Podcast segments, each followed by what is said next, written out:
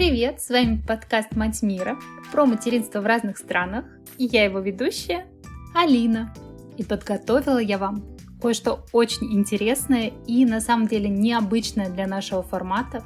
Обычно мы говорим про разные другие страны, но в этот раз про кое-что уникальное в России. Есть такой город Иннополис, недалеко от Казани. Он очень молодой и он инновационный.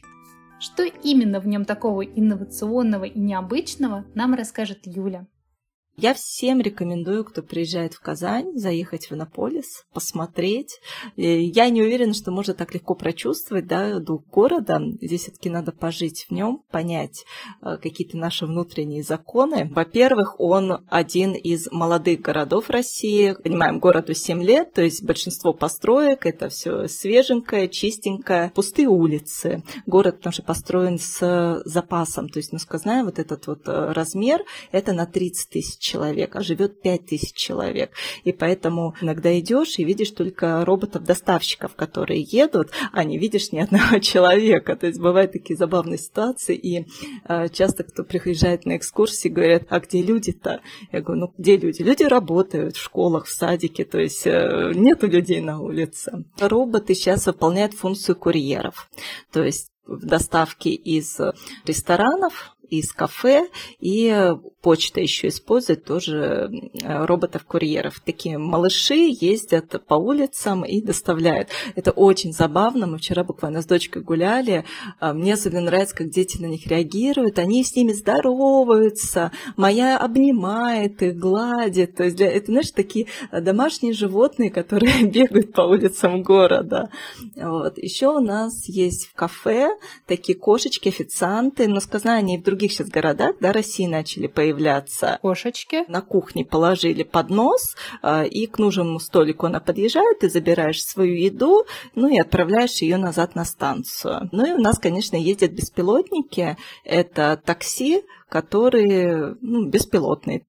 Они еще ездят, они не летают? Пока ездят, хотя, насколько я знаю, у нас доставка дронами тоже тестируется. Это становится обыденное, то есть это как часть города, и дети тоже к этому очень быстро привыкают, что вот есть роботы, вот они ездят, и для них это нормально. То есть, смотрю, мои дети вообще на это даже никак не реагируют, хотя там приезжают дети из других городов, они прям в восторге, как это так, ездит вот эта коробочка. Здесь интересна концепция города, где живут живут в основном одни айтишники, еще его называют нашей русской, да, там, Кремниевой долиной, которая была направлена на то, чтобы взращивать IT-стартапы, дать э, такую зону для их развития и роста. Хотя у меня муж программист, но у нас такая история, что мы не работаем на Иннополис, да, мы такие два удаленщика с ним. Мы приехали, посмотрели на город, влюбились, и вот уже через две недели мы купили квартиру и переехали. Ну, мне кажется, на даже месяца не заняло у нас от момента, как мы увидели город, до момента, как мы уже здесь жили. В последнее время много рассуждала про то, почему мы куда-то хотим переехать, почему так много моих знакомых переезжает, почему в последнее время наши героини — это в основном новые иммигрантки. Что люди ищут там такого, чего нельзя найти у нас? Отчасти я сама, естественно, знаю ответы на эти вопросы, но мне захотелось на них как-то поглубже порассуждать. И сегодня у нас в гостях Альбина, она коуч, специалист по работе с мышлением и мама взрослого мужчины, которому 21 год. Да. Альвина, вот сейчас есть такая тенденция, что многие именно от зашкаливающего уровня тревоги планируют переезд семьями вместе с детьми, соответственно, в другие страны, где они на самом деле не знают, как будет, но вот есть ощущение, какое-то предвкушение, что тревоги будет меньше. Люди едут из надежды и из интереса. А если люди едут из интереса, это одно. Если люди едут из надежды успокоить свою тревогу, это другое. Тревожность – это следствие не того места, в котором я нахожусь, а следствие тех мыслей, которые я думаю в том месте, в котором я нахожусь. Угу. То есть получается, что ум играет против себя. То есть вместо того, чтобы находиться в покое, пока стресса нет, ум пытается просчитать возможные способы, как решить ситуацию, которая еще не произошло. И на это тратится очень много сил. Но нам важно, чтобы в промежутках этого стресса мы были в покое.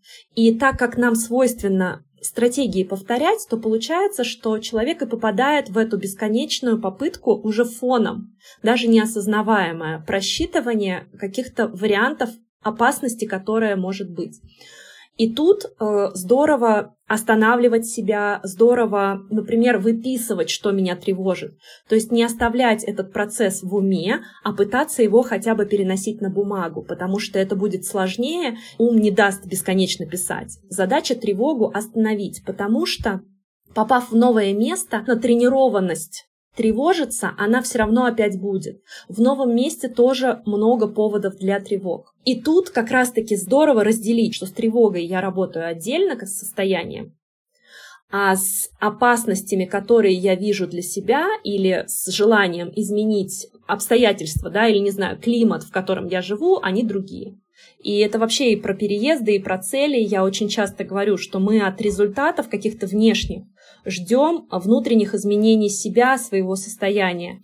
А важно не связывать эти вещи и внешнее менять с точки зрения прагматики и желаемых результатов, а состояние свое э, смотреть как мысли нас уводят в прошлое, в будущее, да, в тревоги или в, э, не знаю, разочарования какие-то, и это становится нашим состоянием.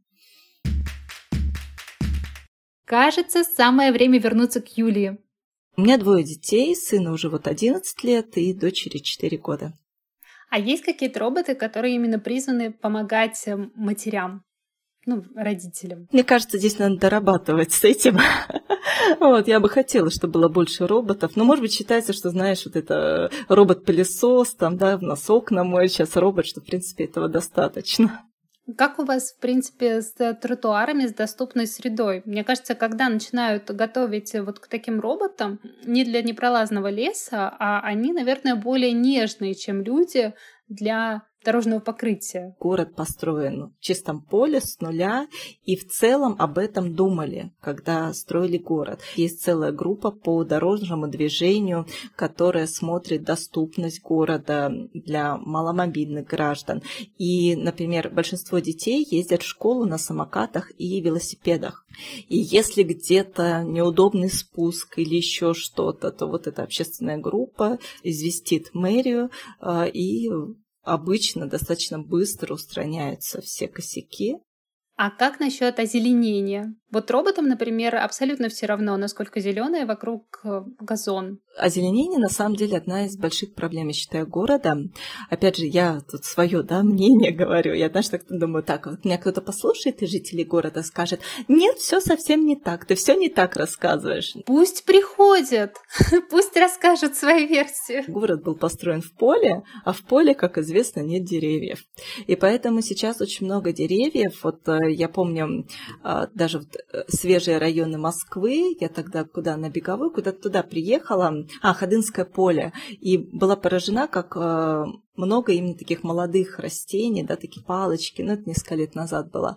И вот здесь примерно такая же история, что, да, посадили деревья, но пока это еще такие Палочки. Такие маленькие деревья, да, палочки. По чуть-чуть озеленение идет, очень много хвойных деревьев, очень классно. Зимой белый снег, зеленая хвоя.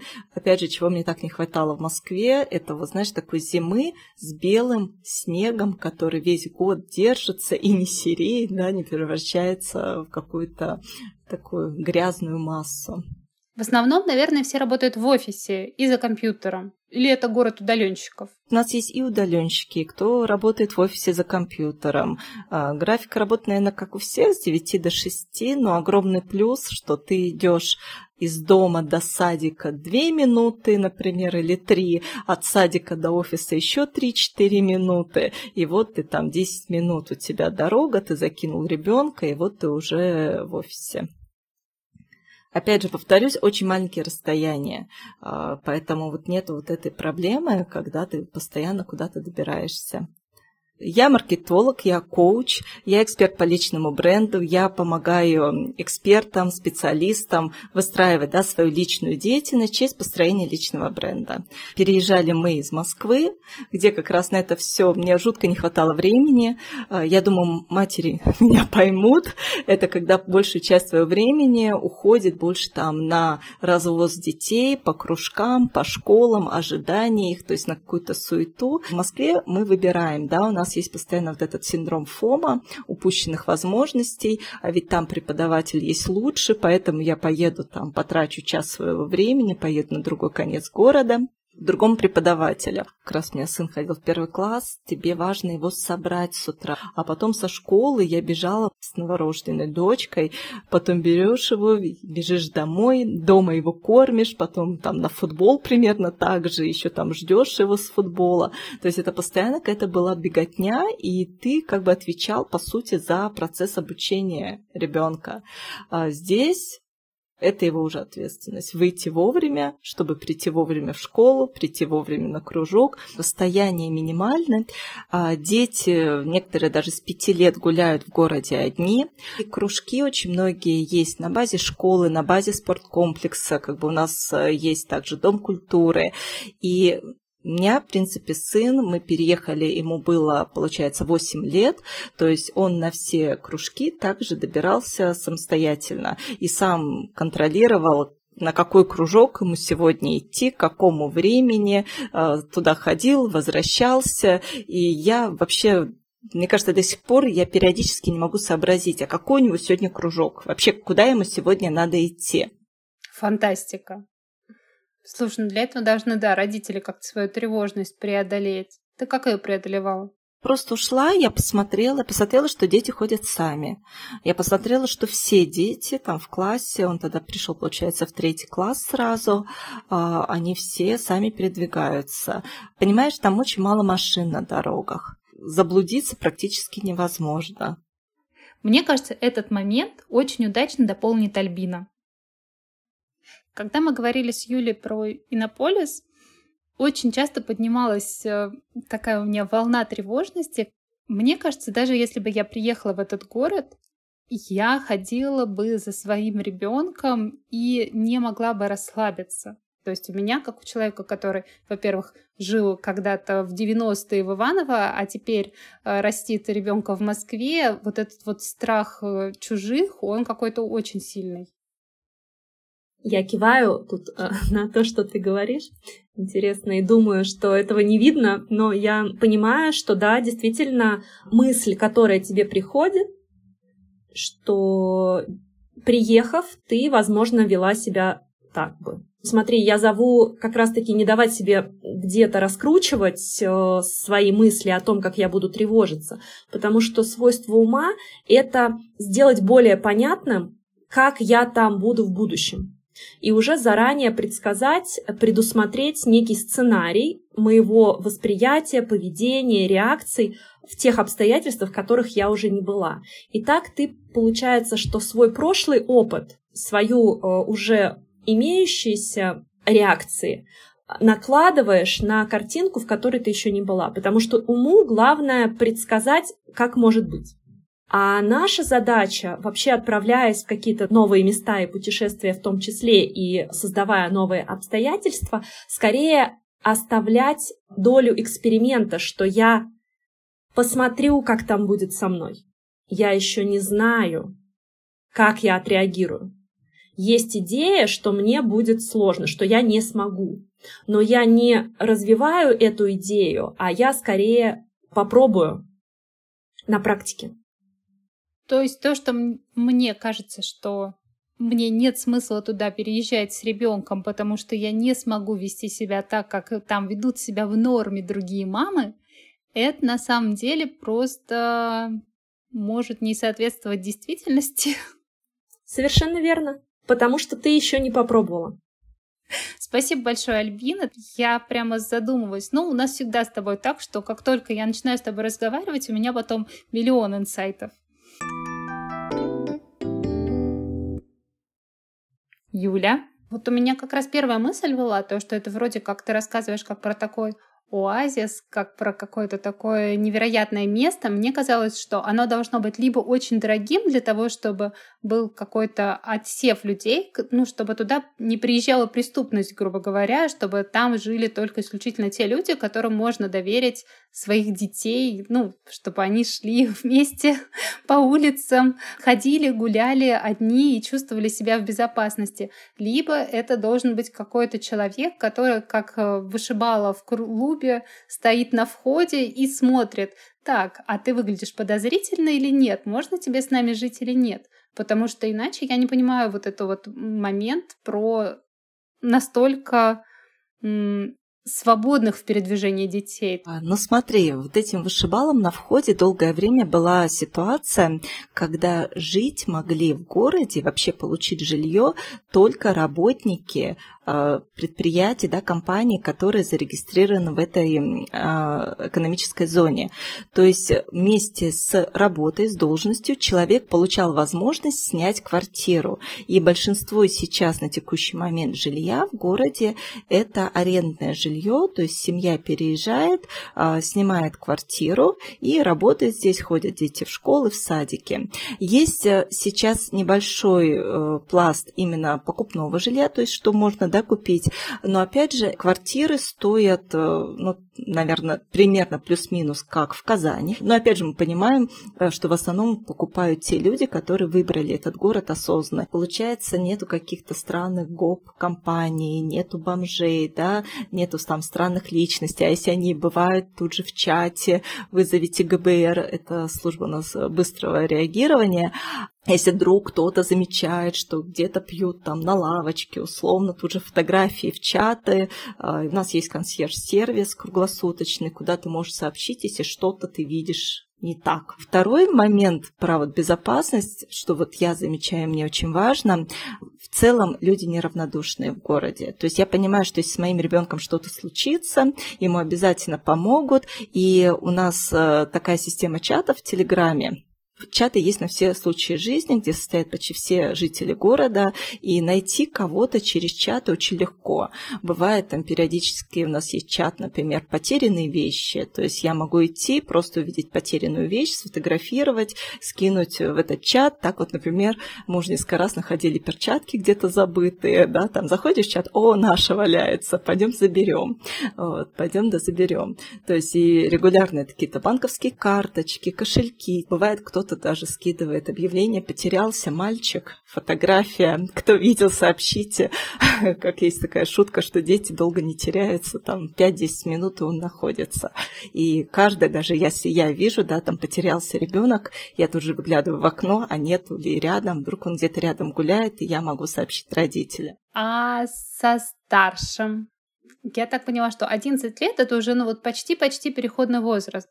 У меня брат, например, там за гаражами тусил с, а, ну, с ровесниками. Мы там тоже убегали с подружкой куда-нибудь в соседний двор, чтобы нас из окна было не видно, для того, чтобы чуть-чуть почудить. А там, когда некуда спрятаться, когда постоянно ты знаешь, что тебя родители найдут в телефоне за 10 минут, как они как-то вот социализируются и пытаются, ну, не знаю, взрослеть в таких условиях? Бывают случаи, когда кто-то из детей делает что-то непотребное. Его вполне может быть один из жителей снять это видео, выложить в общие чаты и сказать, чей ребенок? Ну-ка, примите меры. Вот, и я сыну так периодически показываю такие сообщения и говорю, знай, только ты накосячишь, ты только подумаешь накосячить, про тебя сообщат во всех чатах города. В целом, мне кажется, сейчас дети вообще меньше на улице проводят времени.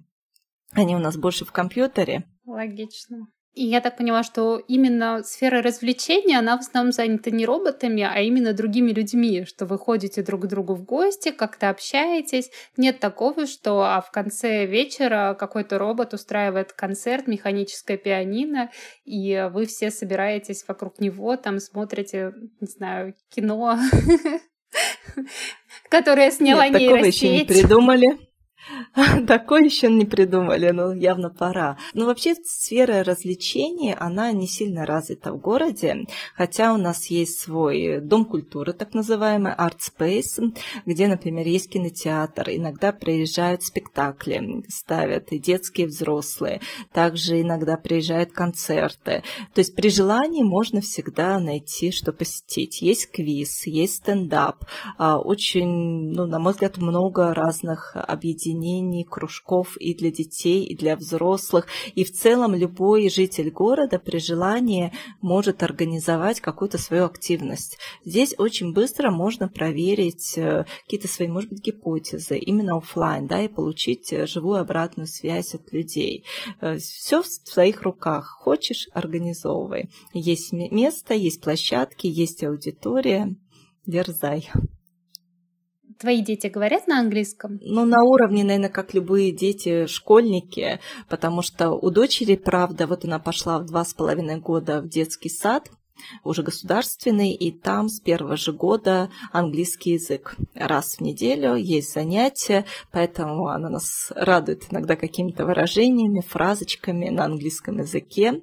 У сына типичный английский, четыре раза в неделю в классе, но им, конечно, все равно занимаемся дополнительно, куда же без этого. То есть они, в принципе, готовы потом учиться в местном университете и воспринимать сложную информацию на английском языке. Ты, ну, морально к этому их готовишь? Ну, да, если сложно? они смогут туда поступить. Слушай, давай там, там сумасшедший конкурс, и, насколько помню, средний балл 99, что ли. Вот, то есть туда, в принципе, поступают в основном олимпиадники, то есть это конкурсные отборы. А, я не знаю, сколько кандидатов на место, но я подозреваю То есть туда кандидаты много. со всей России, по большому счету. Ну и со всего мира есть и, так как, опять же, обучение на английском языке, у нас не только русские студенты, но и есть разные национальности, вот, и можно иногда их увидеть и на улице, и английскую речь в городе.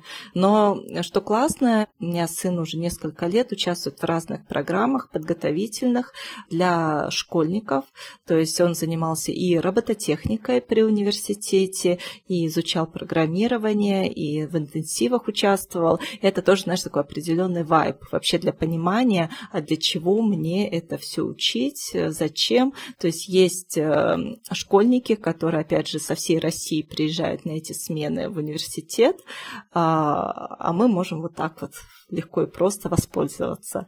Пару лет назад даже была смена летом, кажется, по робототехнике, где дети жители города могли принять бесплатное участие. Класс.